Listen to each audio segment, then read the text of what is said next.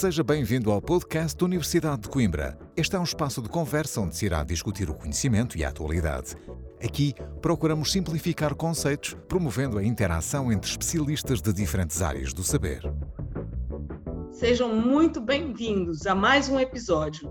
Eu sou Tânia Covas, moderadora dessa sessão, especialista em gestão do conhecimento, mestre em administração e gestão pública e assessora do gabinete do reitor da Universidade de Coimbra. Tenho o prazer de apresentar o senhor vice-reitor da Universidade de Coimbra, professor Dr. Luiz Simões da Silva, responsável pela área estratégica da inovação e empreendedorismo, e o historiador André Pedro Oliveira, autor da brochura Ao C e a transferência de conhecimento e tecnologia no contexto histórico. 25 anos de gestão de inovação e conhecimento. Juntos, vamos levá-los ao disruptivo mundo da inovação na Universidade de Coimbra. Preparados para essa viagem?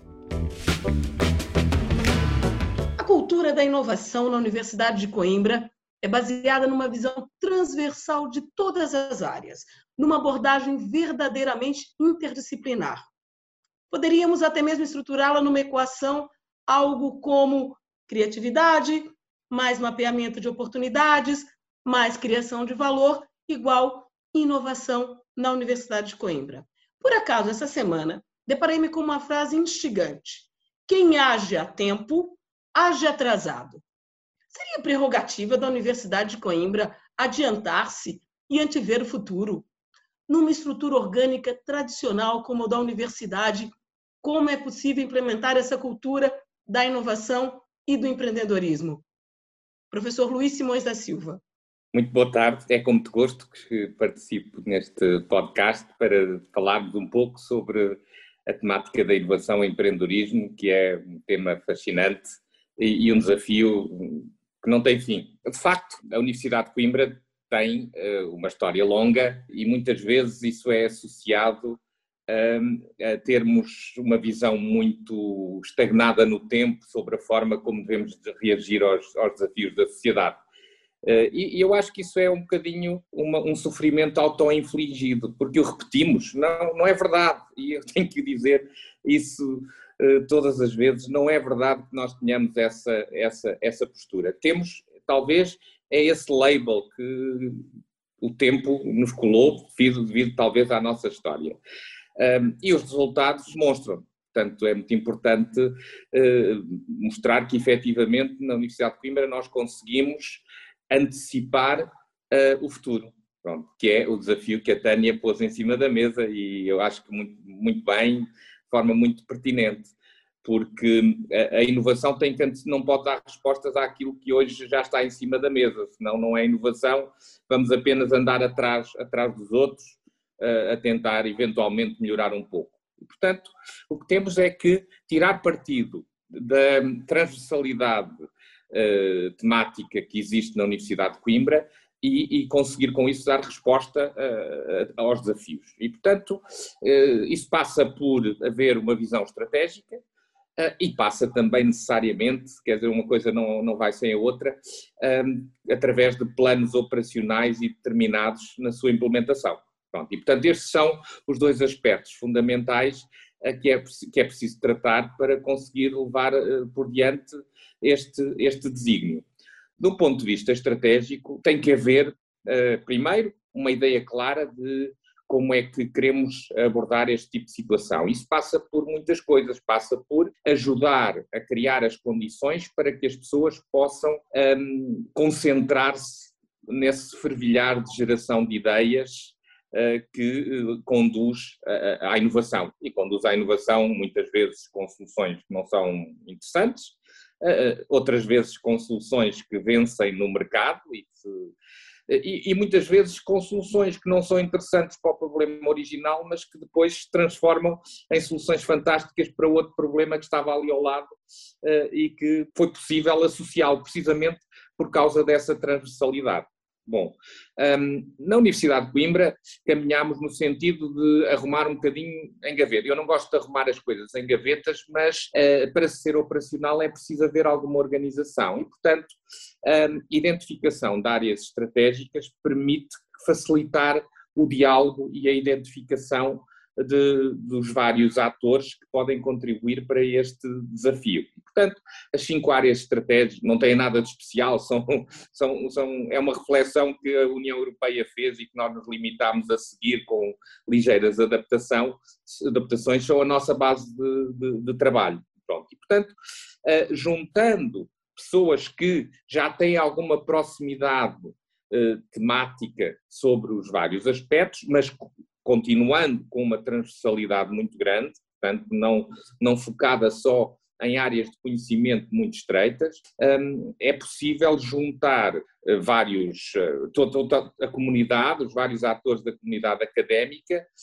um, identificar o que é que são os desafios societais a que temos que dar resposta, quer os de curto prazo, quer os de médio e longo prazo, não há aqui nenhuma preferência ou por, por nenhuma delas, todos, todos os desafios devem ser atacados, mais talvez com, com uns prazos mais curtos, outros com os prazos mais longos, um, e portanto dar as condições a que uh, a comunidade académica se possa concentrar na, nesta geração de ideias, na transformação do conhecimento em resultados. Bom, do ponto, do ponto, de vista operacional, uh, uh, temos que operacionalmente uh, ser muito eficientes. Pronto, e esse é um desafio fundamentalmente de gestão de quem gera a universidade, e a UC Business é um instrumento que tenta dar resposta a, a, a, precisamente a essa missão.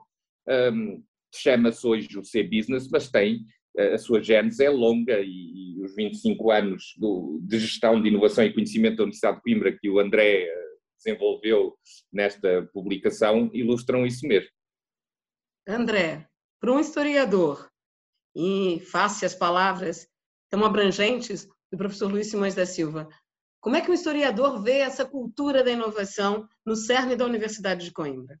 Uh, olá, antes de mais cumprimentar uh, todos e quem está a ouvir. Uh, é um prazer enorme tanto ter participado na, na criação desta brochura como, como em estar aqui e ter a oportunidade de falar um bocadinho sobre aquilo que, que eu aprendi e que ainda quero aprender. Uh, pegando um bocadinho no que, no que o professor estava a dizer também para fazer uma pequena ponte, a inovação é, é um processo.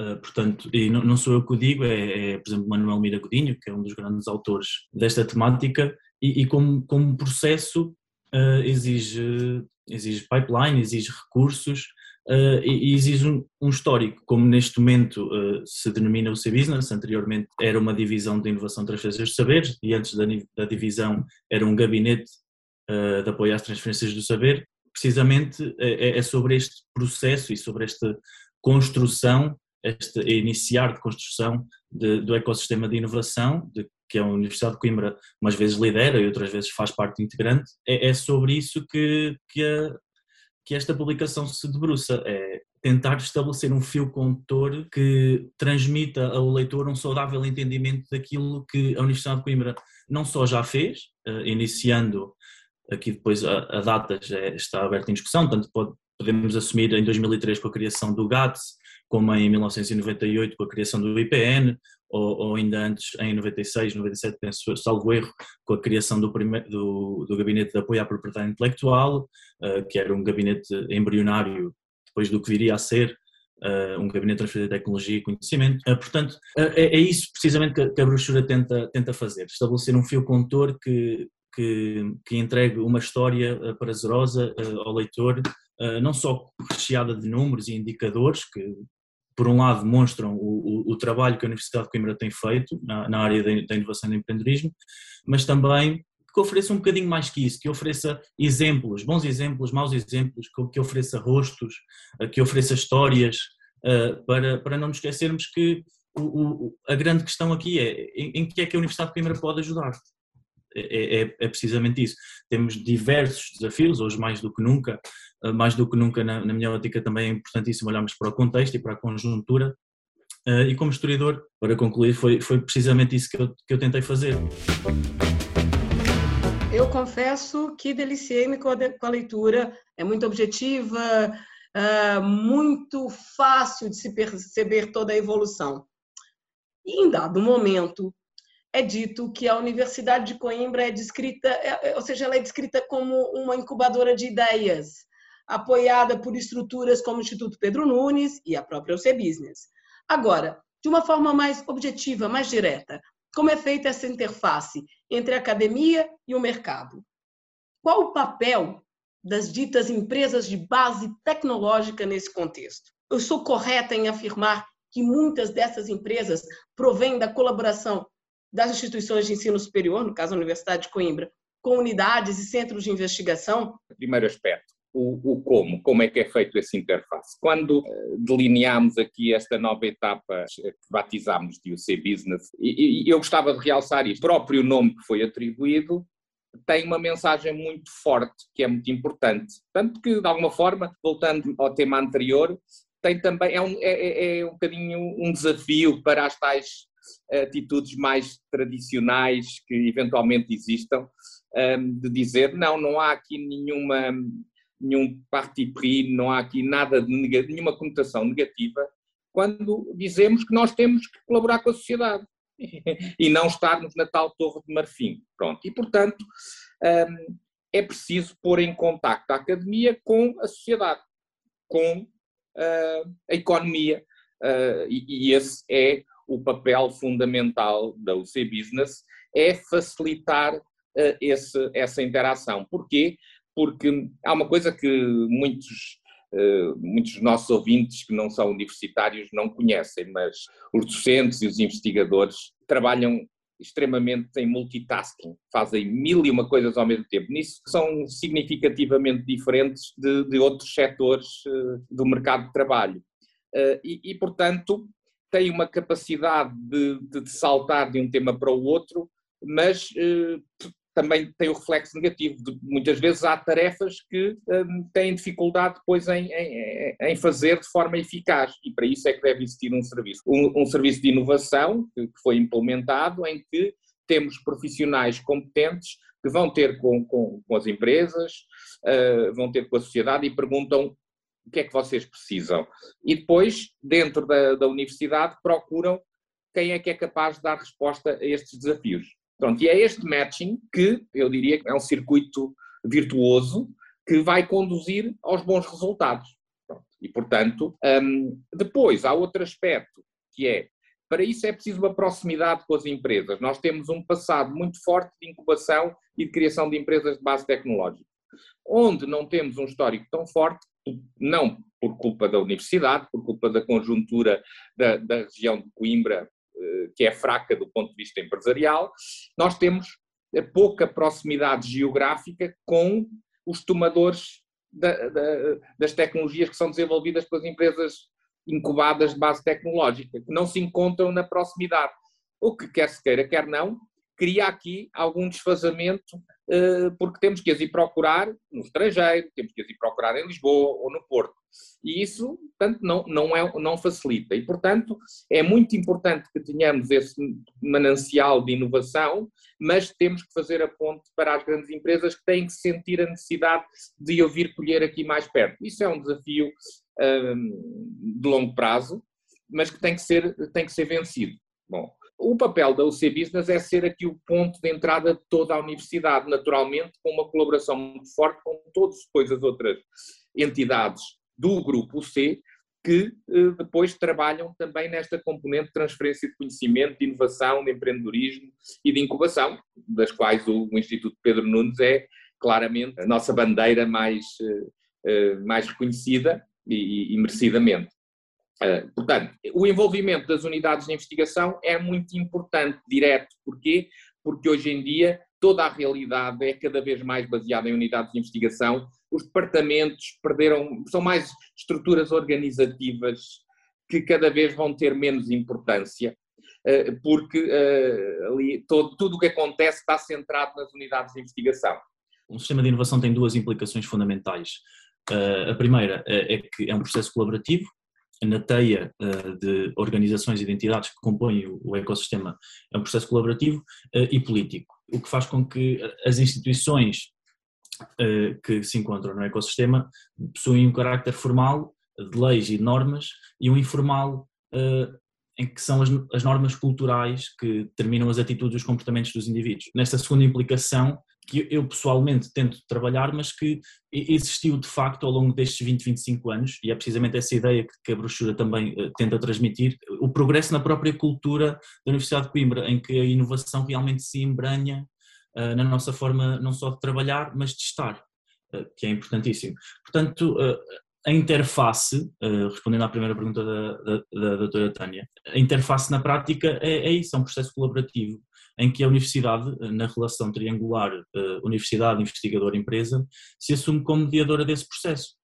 Por divers, diversas razões, e aqui complemento o que o professor eh, estava ainda agora a referir relativamente ao, investigador, que é alguns intelectuais chamar-lhes chamar iam super-homens, mas é realmente é, é um título que é merecedor porque fazem, têm, para além de trabalharem uh, afincadamente, encontram-se intrinsecamente motivados. E muitas vezes em multitasking, uh, mu muitos dos investigadores, pelo, pelo, que eu já percebi ao longo do, da minha estadia no UC Business, uh, enfrentam as três missões da universidade, investigam, educam e formam e ainda transferem o conhecimento ou tecnologia.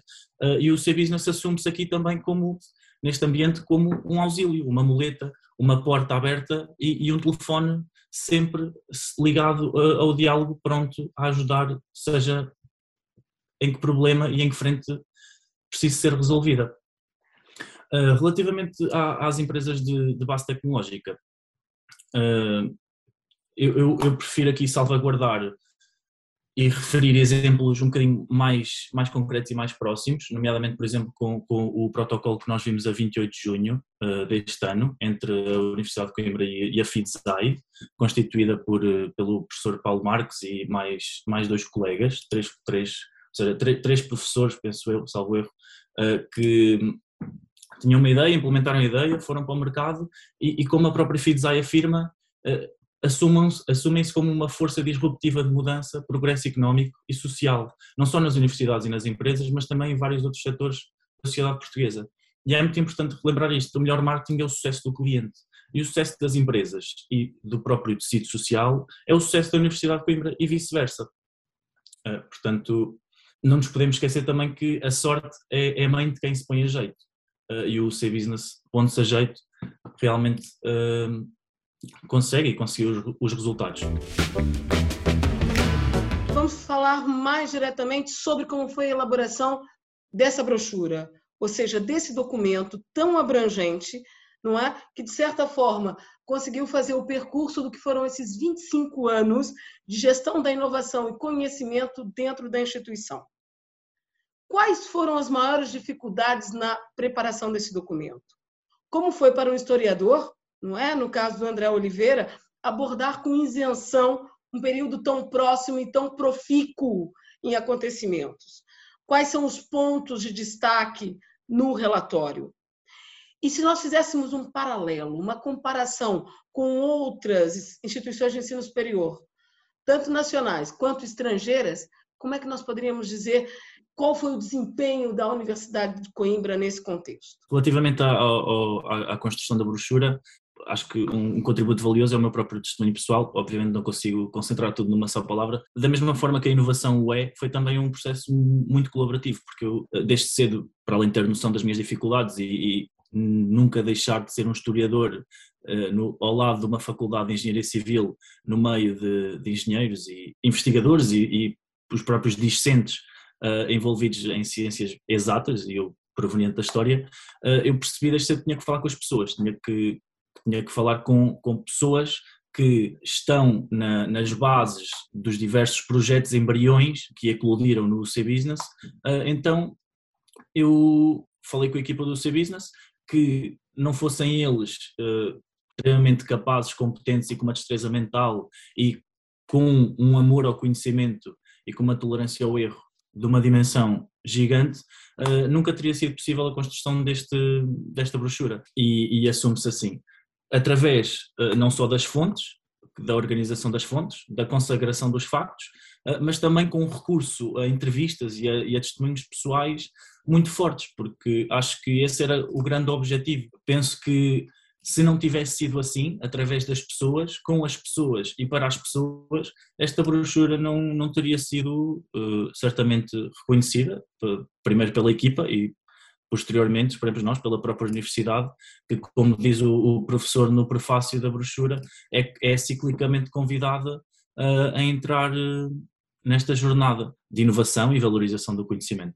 Uma breve menção, eu, eu, a intervenção que eu tive na elaboração foi nenhuma, uh, apenas de uh, dar o apoio é?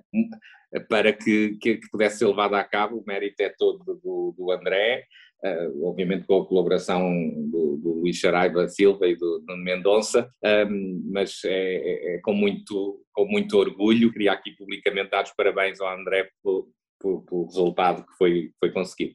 Já agora esqueci-me, muito obrigado professor por me ter lembrado, esqueci-me de, de, agradecer ao, ao, Luís, ao Luís Silva, não é o professor Luís Silva, mas é o nosso, segundo Luís Silva, gestor de inovação, que eh, se assumiu neste processo como meu orientador científico e deu-me não só uma bagagem intelectual, mas um apoio incondicional em todas as, as vertentes que, que, que, exigem a elaboração de um trabalho deste, deste estilo, e ao Nuno Mendonça, que é o coordenador do C-Business, que realmente é, na prática, a, a, tal porta aberta sempre ao diálogo, é, é de facto, é, é, o Nuno. Termino só ressalvando a importância do erro bom e da tolerância. Errar é profundamente essencial neste meio. Uh, nas palavras do poeta Manuel Barros, uh, errar uh, é aprender a errar bem Portanto, temos que errar, identificar o erro, reconhecer o erro e aprender, melhorar e inovar.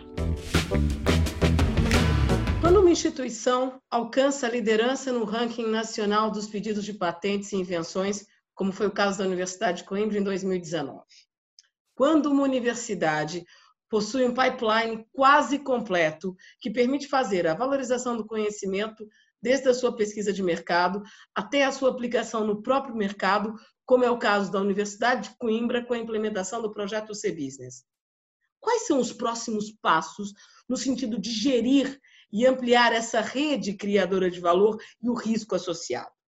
Qual o diferencial estratégico da instituição? Quais são as startups spin-offs de referência neste ecossistema? E mais, utilizando já a, essa contextualização tão interessante que o André Oliveira fez sobre o erro bom, não é? Vocês concordam com a frase de Andrew, de Andrew Grove, da Intel, que diz que é importante cometer erros rapidamente?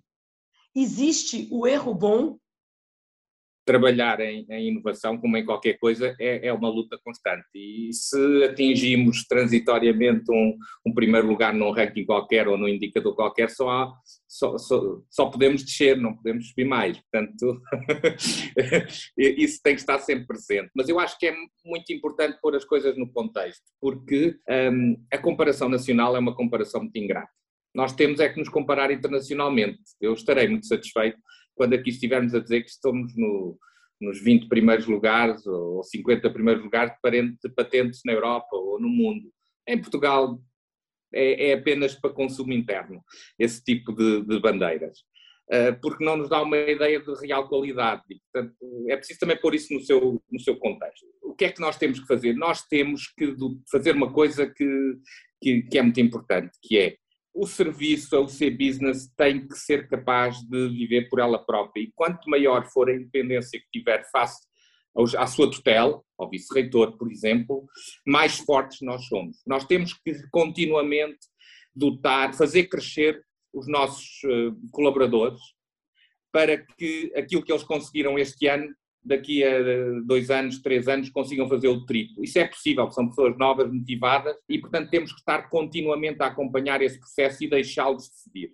Cada vez mais haver menor intervenção naquilo que é o trabalho de, de, de uma unidade como esta. Há, há um papel muito claro de separação que deve ser atingido. Quando o atingirmos, estamos então deixar, saímos da incubação e passamos a ser a ser séniores e passamos a ser adultos, digamos assim, no nosso trabalho. Pronto, isso é muito importante. Eu acho que é preciso investir nas pessoas e as pessoas respondem de forma muito positiva se estiverem entusiasmadas com o seu trabalho. Quando perdem o entusiasmo, não há ninguém que os faça produzir com qualidade. E, portanto, as pessoas têm que ter alegria no seu trabalho, têm que sentir que estão a conquistar eh, como se fosse para eles.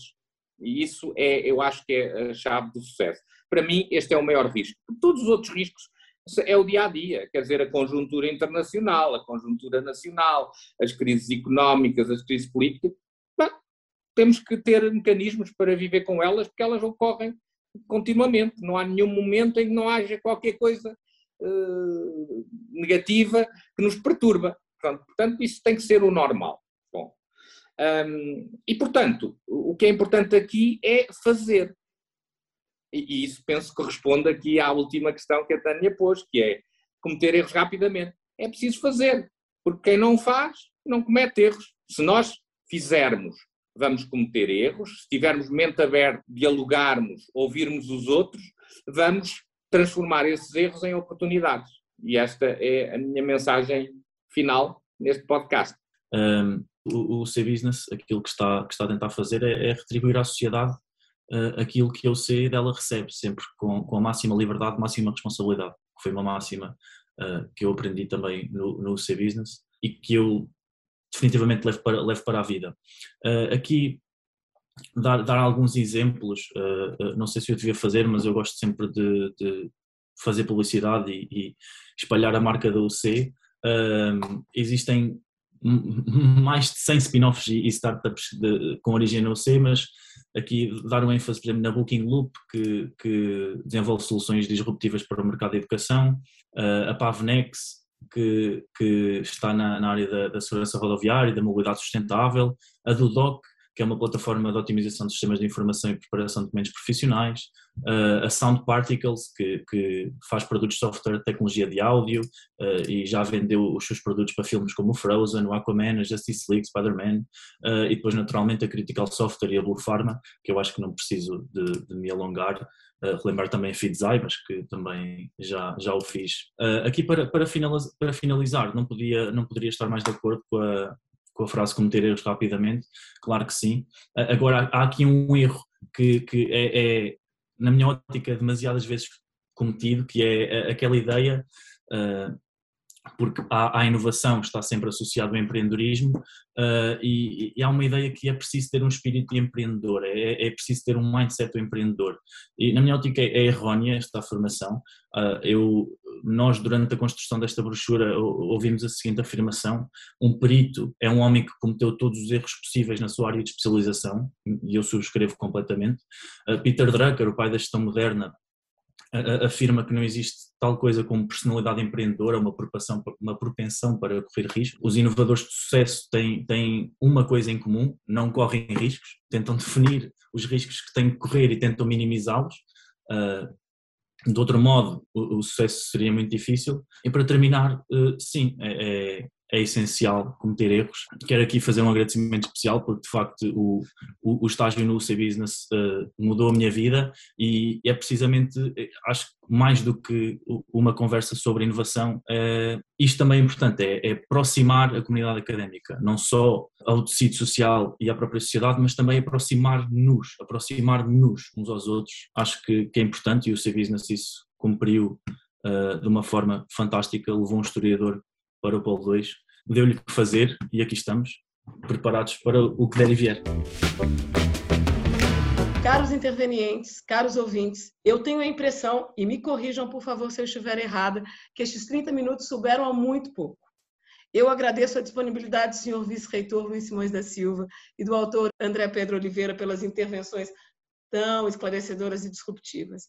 Eu acredito que após essas explicações, passamos a entender um pouco mais sobre o porquê da Universidade de Coimbra ser inovadora desde 1290. Afinal, são 731 anos literalmente a lançar tendências e a reinventar soluções. Eu também convido todos os ouvintes a que possam também ter acesso a essa brochura. Acho que vão se, acho que vão adorar tanto quanto eu adorei. É uma leitura extremamente ágil, fácil e com um conteúdo único. Olha, que venham mais desafios para todos nós. Muito obrigada. Assim concluímos mais uma conversa no podcast Universidade de Coimbra. Subscreva para não perder os próximos episódios.